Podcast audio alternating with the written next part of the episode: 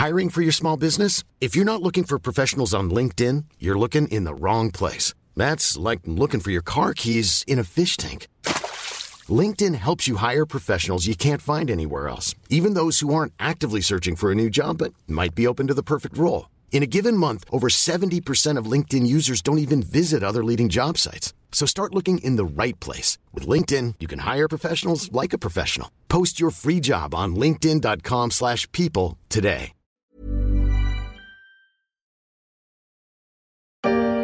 Vous êtes nuls. Et c'est à cause de jeunes de ce genre-là que ce pays est en pleine décadence. Les autorités ont donc décidé de voter une loi. Elle a pour nom Battle Royale. S'il vous plaît, en quoi consiste cette loi? C'est simple, tous les coups sont permis et que le meilleur gagne. Entre Apple et Epic Games, la Battle Royale a démarré en plein été et on ne voit pas encore très bien comment elle va se terminer.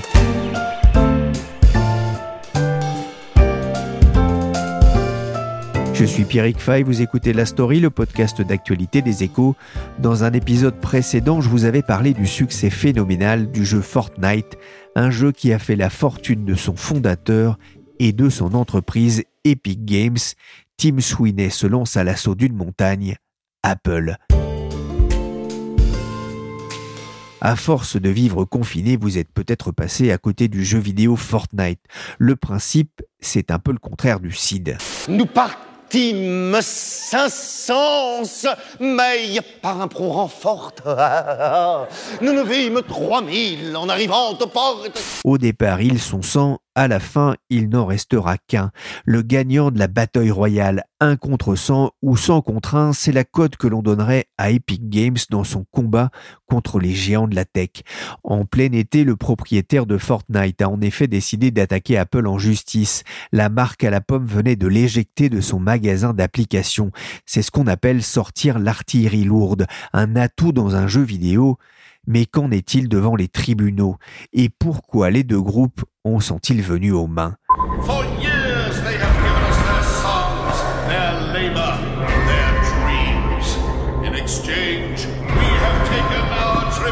Tous les coups sont permis, je le disais.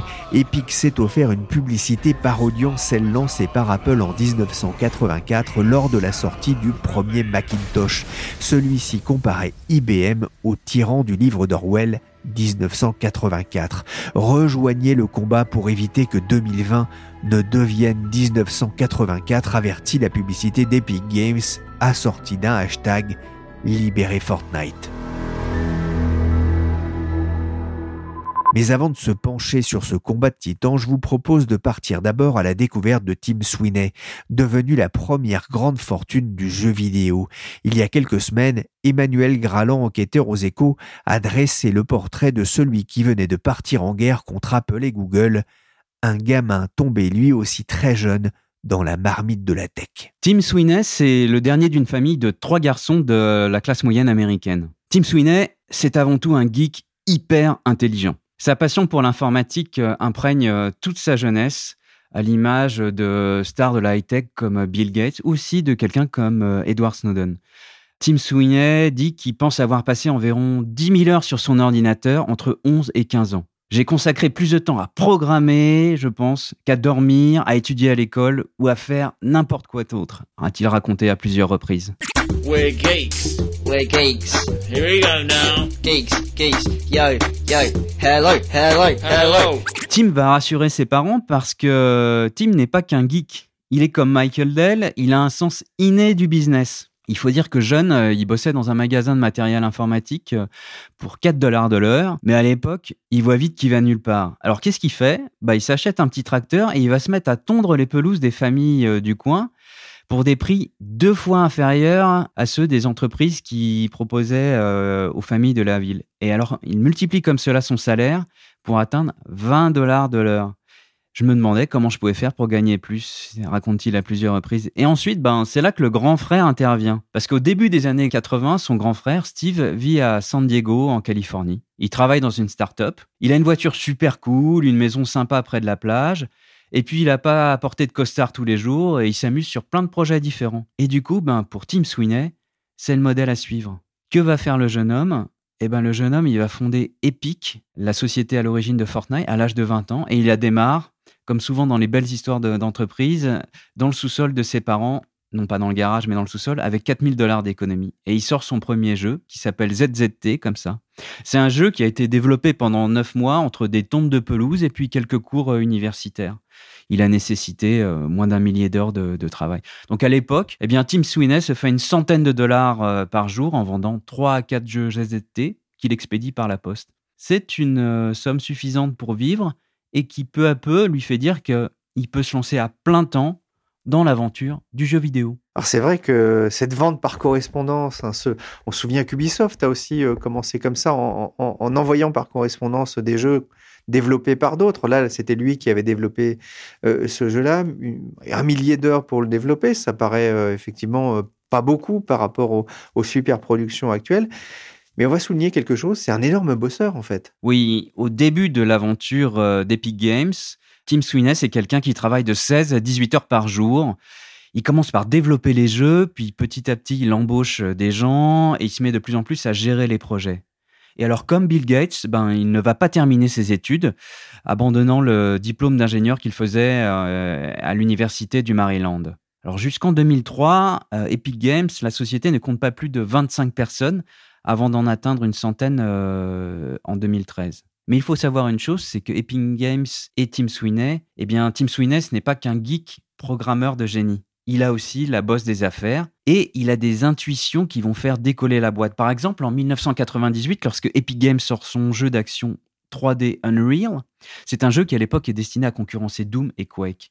Eh bien, le graphisme du jeu, ça emballe tous les médias spécialisés. Et Tim Sweeney, qui a développé lui-même l'essentiel du moteur graphique, il a l'idée de céder la licence du moteur à tous les autres acteurs du secteur. Et ça, c'est un coup de génie. Pourquoi? Parce que ça va en faire un standard de l'industrie du jeu vidéo qui va être utilisé dans toutes sortes de jeux célèbres, mais aussi euh, des séries actuelles comme euh, The Mandalorian de Disney ou bien Westworld. Et ça, pour Epic Games, c'est stratégique. Ça va lui rapporter énormément d'argent en fait. Oui, et puis surtout, ça va lui permettre de créer un flux de revenus réguliers très précieux dans une industrie où le devenir d'un petit studio indépendant, il est très fragile, il dépend étroitement du succès du nouveau jeu et à chaque fois il faut remettre de plus en plus d'argent pour développer un jeu plus performant.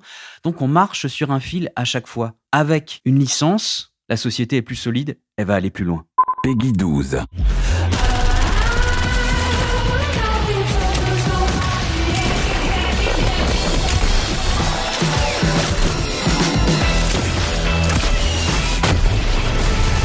Le moteur Unreal, sorti en 1998, sera donc le premier coup de génie de Tim Sweeney, mais c'était rien à côté de la création presque 20 ans plus tard de Fortnite. Première chose, Tim Sweeney insiste toujours sur le fait que Fortnite, c'est d'abord et surtout une création de ses équipes.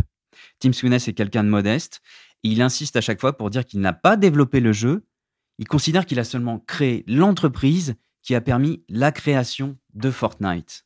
L'idée de Fortnite, elle intervient surtout en 2017, lors de la sortie de Fortnite en mode Battle Royale. Le mode Battle Royale, c'est quoi? C'est un mode dans lequel jusqu'à une centaine de joueurs se battent dans des espaces de plus en plus petits avec l'objectif d'être le dernier survivant. C'est un concept qui est inspiré du célèbre film japonais éponyme Battle Royale et puis de romans comme euh, The Hunger Games.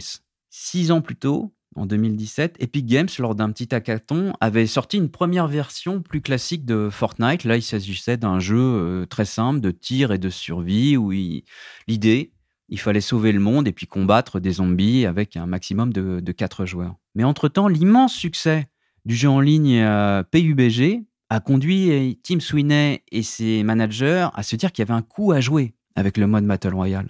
En 2017, ils lancent donc Fortnite Battle Royale, mais en s'appuyant sur plusieurs innovations majeures. Première innovation, d'abord c'est un jeu de tir qui est plus coloré et moins violent que ses alter ego. On voit pas de sang. On peut y avoir l'apparence d'un justifié musclé ou d'un équivalent de Lara Croft, mais on peut aussi être une banane, un poisson ou un hot dog. Donc tout cela rassure les parents. Deuxième innovation, le jeu est gratuit. Epic Games se finance via des achats de costumes ou des danses sans que cela modifie les qualités de combat des personnages. Du coup, tous les joueurs restent à égalité, quel que soit l'argent qu'ils mettent dans le jeu. C'est vraiment sa capacité à manipuler la mallette, à, à gérer euh, des constructions, à gagner en efficacité, en stratégie, qui va faire la différence. Et ensuite, il y a un troisième élément qui va être décisif pour le succès de Fortnite, c'est que le jeu est accessible sur smartphone, sur tablette, sur ordinateur et progressivement sur tous les types de consoles. Et c'est là que Tim Sweeney a joué un rôle absolument indispensable. Tim Sweeney n'a pas développé le jeu, mais il a travaillé à le rendre plus interopérable en permettant aux joueurs sur Switch et Xbox de s'amuser ensemble. En 2018, Tim a passé des mois à convaincre les dirigeants de Microsoft et de Nintendo de rendre leur système compatible. Lui-même dit que ça a été un effort de diplomatie internationale, tant ces gens ont passé des années et des années à se combattre, à se mettre des bâtons dans les roues. Et avec le succès de Fortnite, Sony également va finir par dire oui. Du coup, bien, Fortnite ne devient plus simplement un jeu, ça devient une sorte de réseau social où on peut se retrouver, discuter, voire même aujourd'hui assister à des concerts ou euh, discuter de ce qu'on va vivre avec euh, les copains ou de ses projets. Fortnite l'a rendu riche, très riche. Sa fortune est estimée par Forbes à plus de 5 milliards de dollars, ce qui en fait l'homme le plus riche du monde dans l'univers du jeu vidéo. Et Emmanuel, c'est un milliardaire qui détonne dans la tech aux États-Unis? Tim Sweeney, il est incomparable par rapport aux autres milliardaires de la high-tech. Il n'a pas de yacht de 90 mètres comme Larry Ellison, de cheveux réimplantés comme Elon Musk ou un corps euh, bodybuildé comme euh, Jeff Bezos. Il passe pas son temps à remonter du fond de la mer des débris des fusées des missions Apollo, comme le patron d'Amazon. Non, ce multimilliardaire à lunettes, il se détend en faisant de la programmation et en marchant dans les bois. Et au bureau, il porte le plus souvent qu'il a un pantalon cargo avec un t-shirt ou un sweat. D'ailleurs, ce que disent les gens sur YouTube, ce type pèse plus de 7 milliards de dollars et il s'habille comme mon père. Et puis, euh, Tim Sweeney, il a euh, eu des idées originales. Par exemple, sa boîte, eh ben, elle n'est pas implantée dans la Silicon Valley comme le font euh, la plupart des gens de la high-tech. Non, elle est implantée à Cary, en Caroline du Nord, une petite ville de 170 000 habitants. Et ça, ça, ben, ça permet à ses employés de posséder, euh, avec un salaire de développeur, de belles maisons, avec un jardin, sans être trop loin de la mer euh, ou de la montagne, alors que pour le même salaire, eh bien, dans la Silicon Valley, ils auraient simplement un 2 ou un 3 pièces. Il est plus Bill Gates que qu'Elon Musk dans, dans l'attitude, en fait. Oui, d'abord parce que tout comme Bill Gates, il a raté ses études euh, très vite pour se consacrer à sa création d'entreprise. Et puis aussi parce que il préfère dépenser des centaines de millions de dollars pour s'acheter euh, des hectares de bois euh, ou de forêt, tout comme Bill Gates le fait en investissant dans sa fondation pour la santé. Et puis aussi, c'est quelqu'un qui n'est pas hum, prétentieux, il est peu enclin aux grandes conférences de presse, aux interviews. Par contre, il est quand même assez prolixe sur euh, Twitter et puis sur le site communautaire Reddit, où là, on sent qu'il défend ses idées pied à pied. Et aussi, on peut dire que Tim Sweeney, c'est quelqu'un qui a une conscience aiguë du temps. Bon, à 38 ans, c'est quelqu'un qui se disait déjà vieux, il s'effrayait du temps qui passe, mais en même temps, il s'est resté jeune, parce que ses collègues se souviennent euh, souvent l'avoir vu utiliser le petit trampoline qu'il a dans son bureau pour s'amuser, ou bien faire du roller sur le parking de l'entreprise. Apple estime qu'il viole les règles de son magasin d'applications et il a décidé de le supprimer, tout simplement. Impossible désormais de télécharger le, jeu, y compris en France, et c'est une bataille stratégique qui est engagée. La guerre est donc déclarée entre le géant Apple, plus de 2000 milliards de capitalisation, et le petit pousset Epic Games qui pèse 100 fois moins. Sur un ring de boxe, le combat serait très déséquilibré. Le gong a vraiment retenti lorsqu'Apple a décidé de retirer Fortnite de son magasin d'applications en représailles à la tentative d'Epic Games de le contourner.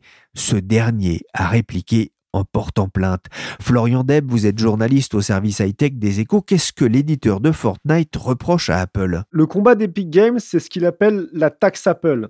La taxe Apple, ce sont les, les 30% de commission que l'inventeur de l'iPhone prélève sur les revenus des éditeurs d'applications pour chaque transaction à l'intérieur de l'App Store, le magasin d'applications conçu pour les smartphones d'Apple. Dans le cas de Fortnite, il s'agit donc d'une commission de 30% sur les ventes d'objets virtuels auprès des joueurs sur iPhone. Apple justifie cela en expliquant que c'est son App Store qui permet aux éditeurs d'applications de se trouver dans la poche des centaines de millions de propriétaires d'iPhone. Mais pour Epic Games, ça veut surtout dire 30% de chiffre d'affaires en moins. Évidemment, Epic Games trouve pas ça très juste. Et Epic Games s'en prend aussi à, Google pour la même raison? Oui, c'est la croisade de Tim Sweeney, le fondateur d'Epic Games, qui euh, profite du succès de Fortnite pour mener ce combat. Google, comme Apple, impose des conditions euh, quelque peu drastiques pour accéder à son magasin d'applications et il impose aussi une commission de 30%. Tim Sweeney est parti en guerre contre ces deux géants. Pour l'instant, c'est vrai, avec un peu plus de véhémence contre Apple. Le jeu vidéo donne des réflexes, hein, vu avec quelle vitesse Fortnite a dégainé sa plainte contre Apple après son éviction de l'Apple Store, hein, c'était le lendemain. Que dit la plainte d'Epic Games justement? En fait, Epic Games a fait tout ce qu'il fallait pour se faire évincer de l'App Store. Il a créé un, un système de paiement dans son jeu qu'il savait non conforme aux règles d'Apple, et ça n'a pas manqué.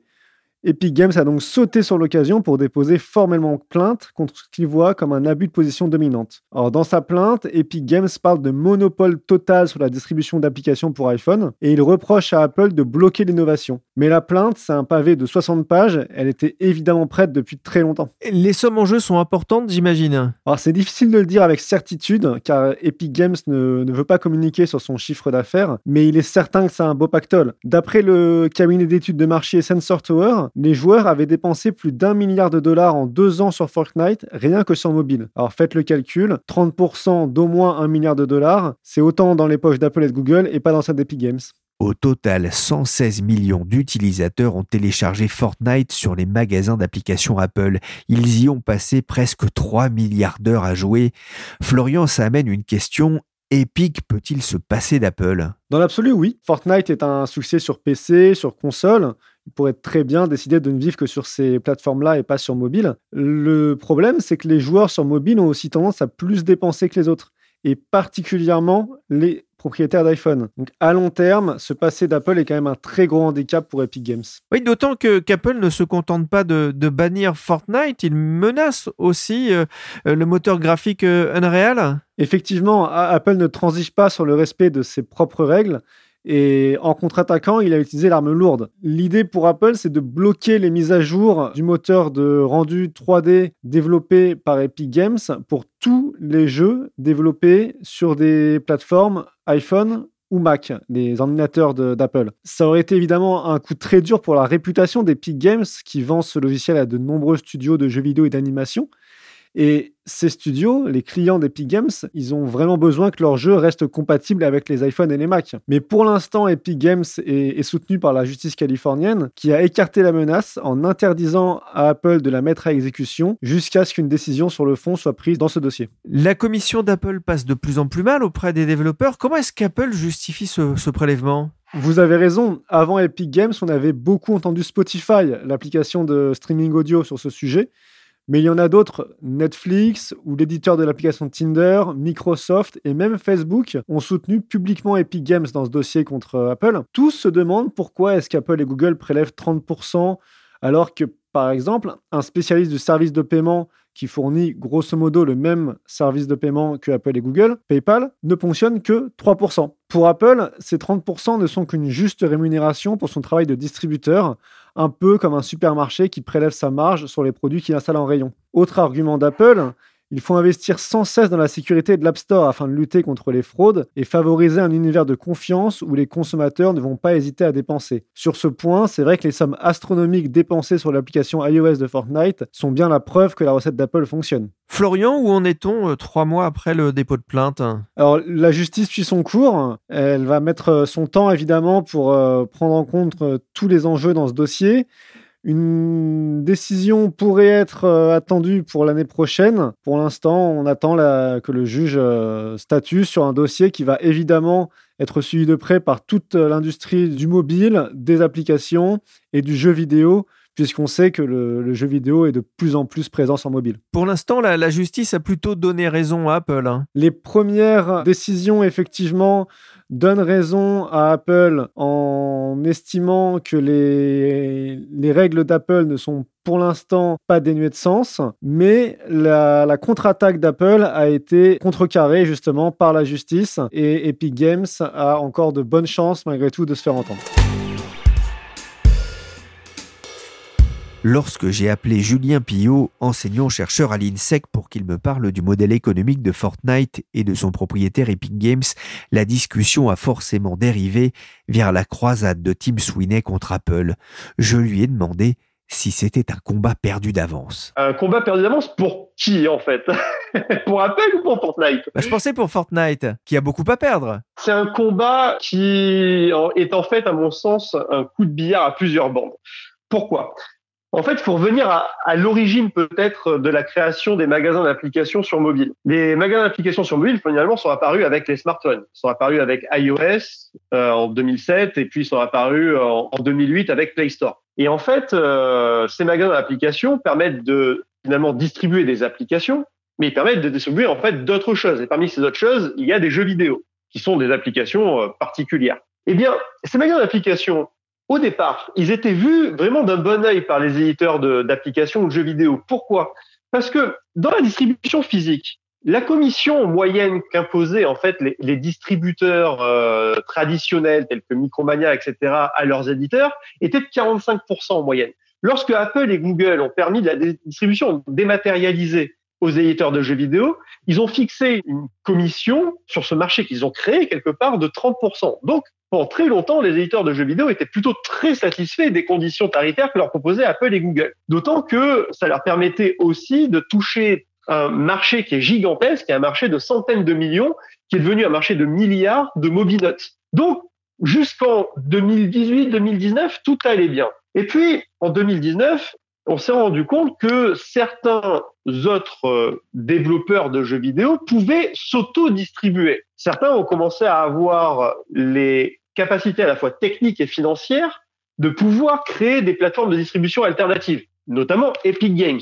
Et euh, ces, distributeurs, en fait, ont commencé à, à imaginer la possibilité de pouvoir s'auto-distribuer de façon exclusive pour pouvoir inciter les joueurs à venir télécharger l'application directement sur leur plateforme de distribution sans avoir à passer par celle de Google Play Store ou par celle de Apple iOS. Sauf que dans les conditions de distribution sur euh, les smartphones tels que celui d'Apple, par exemple, tels que les, les, iPhones, eh bien, il est dit que ne peuvent être distribués sur euh, ces smartphones que des applications qui ont été quelque part téléchargées sur l'App Store, qui est le seul garant de la sécurité en fait du système. On a bien compris que c'était un casus belli pour Apple qui estimait qu'Epic Games avait bafoué ses règles.